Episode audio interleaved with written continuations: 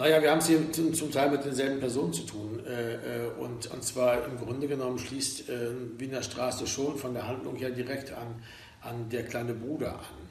Es hat aber mit dem, was man dann so die Lehmann-Trilogie nannte, insofern nichts zu tun, als es hier eigentlich auch um was anderes, auch um andere Personen geht. Frank Lehmann spielt zwar eine Rolle, aber ähm, die, die anderen drei Bücher, in denen er vorkommt, sind solche, die auch aus seiner Sicht geschrieben sind und wo wir alles, was wir erleben, sozusagen so, so erleben, wie er das erlebt. Und das ist hier nicht so. Hier ist er auch dabei und wir sehen auch einen Teil der Geschichte sozusagen mit seinen Augen, aber es gibt auch andere Erzählperspektiven. Wir haben also den, den Kaki von der Arschart-Galerie, Erwin Kechele, Kerstin, die Mutter von Chrissy, also neue Wiemer, äh, also jede Menge anderer Figuren, die auch plötzlich eine, eine Rolle spielen und, die, und, und, deren erleben wir auch sozusagen mit ihren Augen und mit ihrem, sozusagen aus ihrer Sicht wahrnehmen. Und äh, äh, also sozusagen so eine multiperspektivische Geschichte. Und das, macht, das prägt den, den Roman sehr und äh, bringt auch eine andere Art von Handlung sozusagen zum Tragen. Dazu kommt, dass, ähm, dass es letztendlich ganz hier sehr stark, was ich schon andeutete bei der kleine Bruder, äh, hier sehr stark um Fragen der Kunst geht. Diese ganzen Geschichten drehen sich ja eigentlich immer auch äh, und um die Frage, was eigentlich das für Leute sind, die ihr Leben solchen, solchen äh, Sachen wie der, der, Kunst an sich eigentlich widmen. Was bedeutet das für die? Was bedeutet das für den Umgang miteinander? Was für eine Art äh, von Vorstellung haben die? Wie, in welchen Konflikte, in welche Konflikte geraten die auch mit der Gesellschaft, die sie umgibt? Äh, äh, ähm, welche Geschichten entstehen daraus? Welches Erleben? Welche Abenteuer auch? Nicht? Es ist ja eigentlich bei all meinen Büchern immer so gewesen, wenn ich drüber nachdenke. Das war bei äh, Magical Mystery, diese Techno-Leute, die also da sozusagen durch die Gegend marodieren und, und zu versuchen, der Sache sozusagen neuen, frischen Impuls zu geben. Das ist äh, Frank Lehmann, der sich in einer bohemartigen künstlerischen Umgebung äh, dafür verteidigen muss, dass er keine Kunst macht, was es sozusagen auch das Thema mit draufbringt. Äh, das Einzige, wo es vielleicht nicht so ist, ist Neue Versüd wo es eigentlich doch eher um was anderes geht, nämlich also wo es auch wo die Kunst keine große Rolle spielt, eigentlich fast gar keine. Man muss eigentlich nur darum geht, dass er, äh, dass jemand versucht sozusagen, sozusagen sowas, sowas wie ein selbstständiges, selbstbestimmtes Leben hineinzuführen. Das was, was das andere große Thema meiner Romane, glaube ich, ist. Wie man lebt und wie man versucht, äh, seinen eigenen Weg dabei zu finden. Weshalb die Akteure bei mir meist immer dieses, diese, diese, so einem Alter zwischen 20 und 35 sind, weil das vielleicht auch die Zeit ist, wo das eine große Rolle spielt. Also Wiener Straße ist ganz klar ein historischer Roman. Wie eigentlich alle meine Romane historische Romane sind. Die spielen nicht im Hier und Jetzt, sondern meist zwischen, zwischen, sagen wir mal, als sie erschienen sind. Äh, äh, Herr Lehmann war ein Roman, der als, als er erschienen ist, als ich ihn geschrieben habe, lag das erst elf oder zwölf Jahre zurück. Ja, das ist schon relativ nah noch. In diesem Fall sind es 37 Jahre. Das, der Roman spielt 1980. Und natürlich gibt es äh, dieses Kreuzberg nicht mehr, dieses äh, Berlin auch nicht mehr, so wie es aber auch das Bremen von damals nicht mehr gibt, was das Bremen von Neue Süd zum Beispiel ist. Nicht? Also das ist äh, eben so, die, die, die, die Welt ändert sich die ganze Zeit und äh, äh, das ist auch das Interessante daran, dass man letztendlich in diesen Romanen auch aufspürt, was von dem, was damals war, auch geblieben ist und was nicht. Also die Dinge ändern sich, aber andererseits natürlich auch gar nicht. Hm. Nicht? Wenn, wenn, wenn ich heute, der, der ich ja in den 80er Jahren also viel in Kreuzberg gelebt habe, auch in Schöneberg, da wieder hinkomme, sehe ich die Dinge mit ganz anderen Augen. Ich sehe aber auch Dinge, die mir total vertraut sind. Immer noch. Ne? Äh, äh und die Frage ist immer, wie viel davon ist eigentlich durch die Erinnerung bestimmt, wie viel ist tatsächlich da, was ist Einbildung, diese ganzen Sachen. Äh, wie, wie, was tut die Erinnerung dafür, dass, man, dass, man, dass sich der Blick auf die Sache verändert hat und so. Und deshalb finde ich das eigentlich ganz normal. Letztendlich ist es ja ohnehin so, jeder Roman ist nach ein paar Jahren historisch. Also selbst wenn ich jetzt einen Roman spielen würde, der 2017 spielt, dann wäre der in fünf Jahren schon historisch. Wenn man den in zehn Jahren verfilmen wollte, müsste man schon lauter Autos, spezielle Autos anmieten, die heute, die so aussehen wie heute. Und nicht eben so wie in zehn Jahren. Man wundert sich ja. Ähm, ähm, aber gleichzeitig ist es so, mir kommt das alles auch vor, als wenn es gestern gewesen wäre. Das ist das Interessante, das ist ja die, die, die, die Erfahrung, die man im Leben macht, nicht?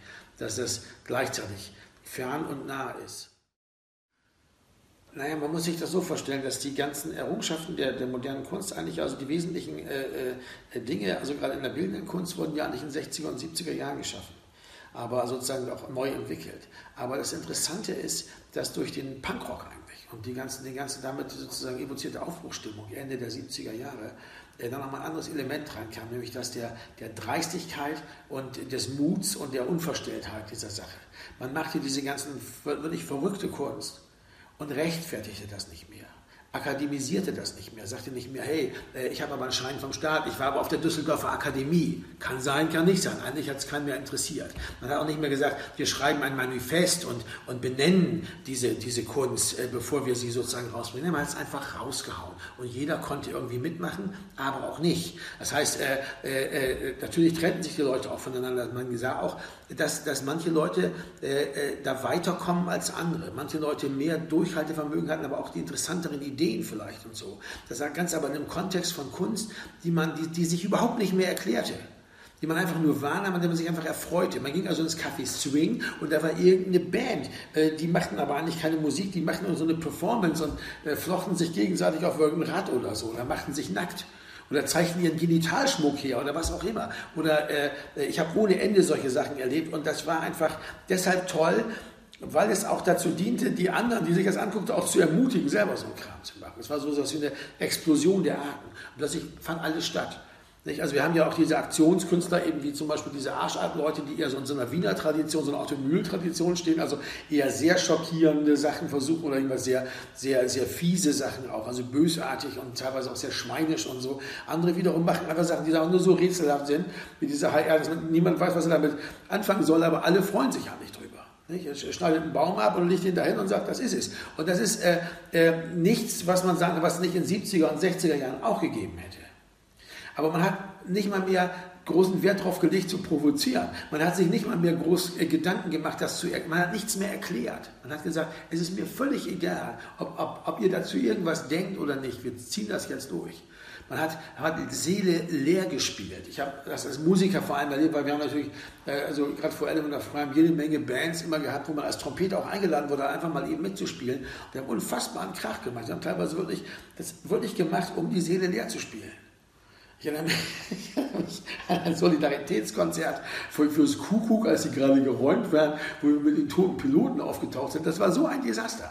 Ja? Und das hat uns Spaß gemacht, weil das so ein Desaster war.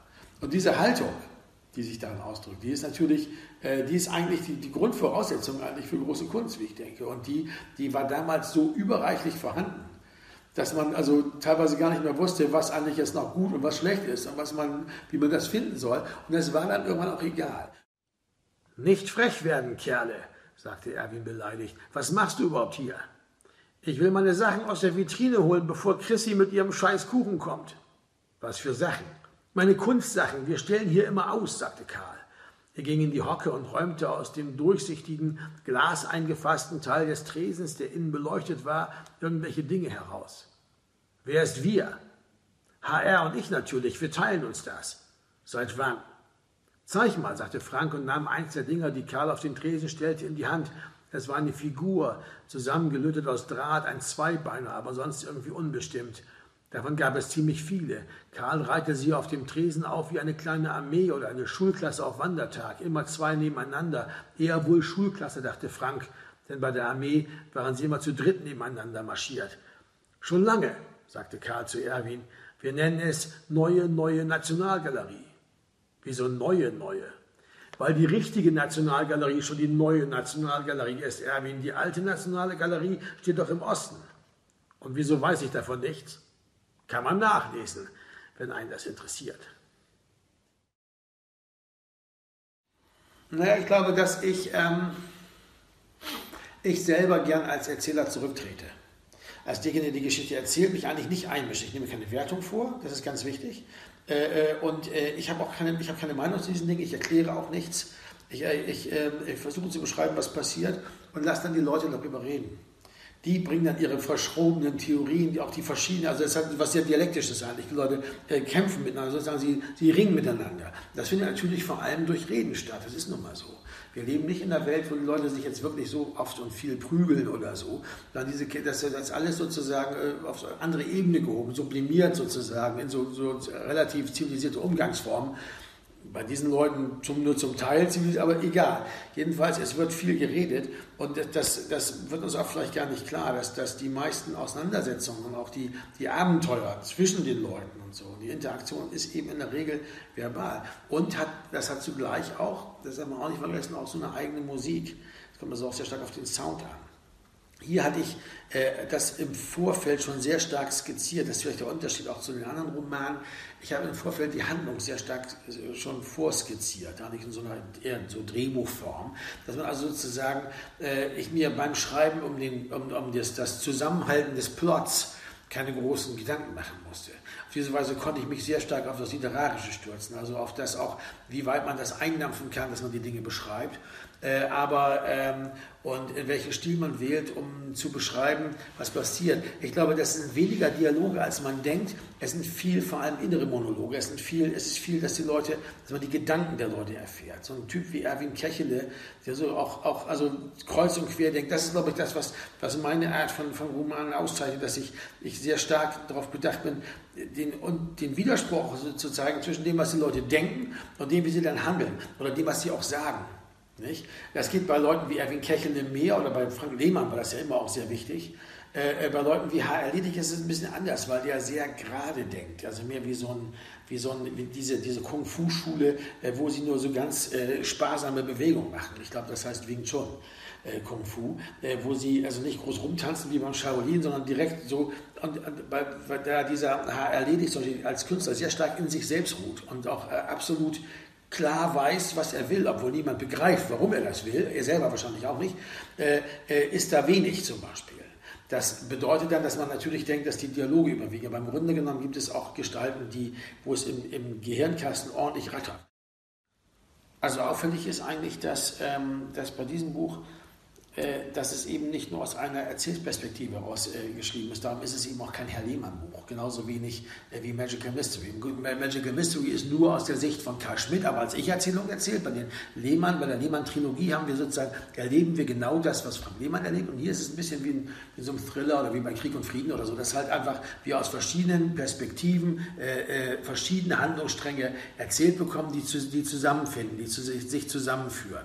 Auf, dadurch wir auch dieselben Ereignisse teilweise aus den, mit den Augen verschiedener Akteure sehen. Das ist natürlich äh, sehr reizvoll, aber auch äh, sehr schwer zusammenzuhalten. Dann war es bei diesem Buch zum Beispiel so, dass ich im Vorfeld, und deshalb, das ist der eigentliche Grund, im Vorfeld die, die ganze Handlung sehr stark schon skizziert hatte eigentlich in so einer Drehbuchfassung oder so einer Theater, äh, wie, wie, also dass man einfach sozusagen das, das sehr, sehr stark erstmal nur als Skizze macht und dann, und dann zusammenführt sozusagen über die Stilistik so des Romans. Nicht? Äh, aber dass man letztendlich dann doch eben verschiedene Erzählperspektiven hat, was bei den anderen Büchern nie der Fall war. Die anderen Bücher bleiben immer ganz genau, wie bei Detektivromanen oder so, an, an diesem einen Typ dran. Und hier läuft also sozusagen alles parallel und aus verschiedenen Augen gesehen. Das schafft natürlich eine eigene Form von Komik auch, weil man natürlich auch die Widersprüche zwischen diesen Leuten auch noch in ihrem Handeln noch viel mehr rausarbeiten kann und äh, gleichzeitig aber einen geringeren Grad an Identifikation.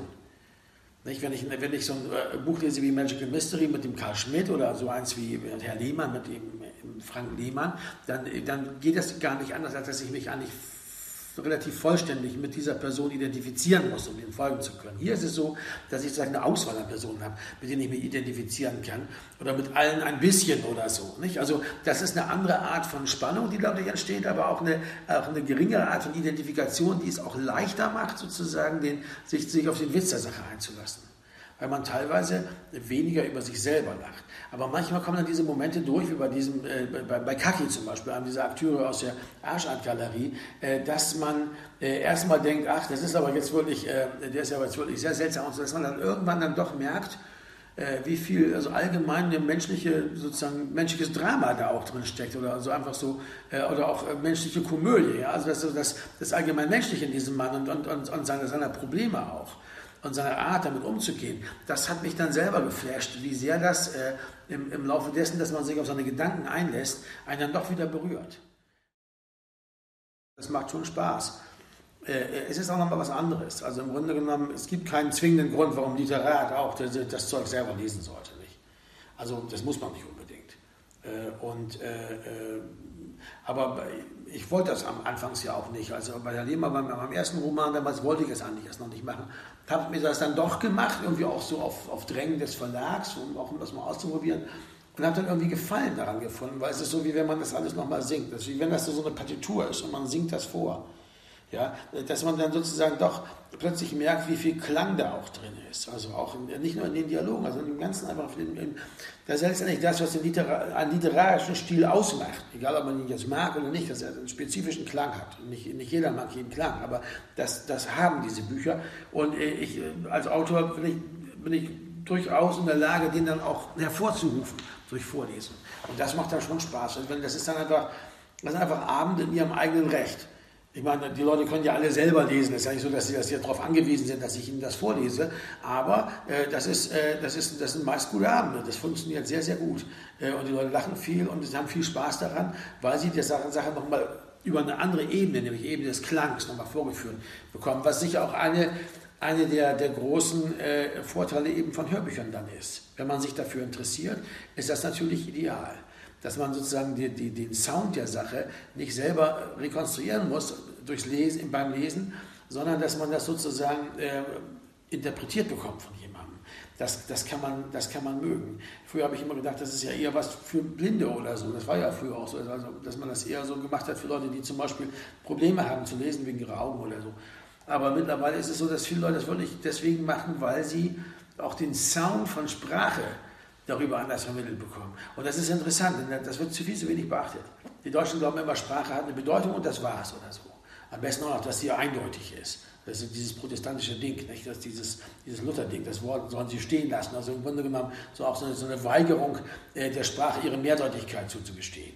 Und aber das, äh, eigentlich hat die Sprache noch viel mehr Bedeutung, äh, die sich über den Klang ergeben. Und äh, äh, das, das ist auch äh, was, was man natürlich als Songtexter oder als Musiker natürlich äh, äh, immer berücksichtigen muss. Drei Mark dann, sagte von Lehmann. Ah, Chateau Strunzinger und warm, sagte der Kunde. Auf dem Tisch waren die Plastikbecher, eine offene Flasche Weißwein, einige Flaschen Rotwein und eine kleine Kasse. Unter dem Tisch stand eine Wanne voller Eiswürfel mit noch mehr Flaschen, Herr Müller hatte ihnen einen Riesenbeutel Eiswürfel mitgegeben, Erwin aus dem Einfall eine große Plastikwanne geholt und darin lag er nun, der Chateau Strunzinger, jedenfalls der Weiße. Der Rote brauchte keine Kühlung, obwohl vielleicht doch, wer weiß, eigentlich brauchte er eine Kopfschmerztablette, hatte Erwin gesagt. Aber richtig kalt war der Weißwein bis jetzt auch noch nicht geworden. Vielleicht lösen sich auf diese Weise wenigstens die Etiketten ab, hatte Erwin gesagt, aber so weit waren sie bei den ersten Flaschen noch nicht. Ja, drei Mark. Drei Mark für Chateau Strunzinger? Warm? Ist das nicht ein bisschen viel? Nein, sagte Frank. Finde ich aber doch. Ist mir egal, drei Mark. Ich würde den lieber zurückgeben. Das geht nicht, Sie haben davon getrunken. Bei Vernissagen vorsichtshalber sitzen, hatte Erwin gesagt.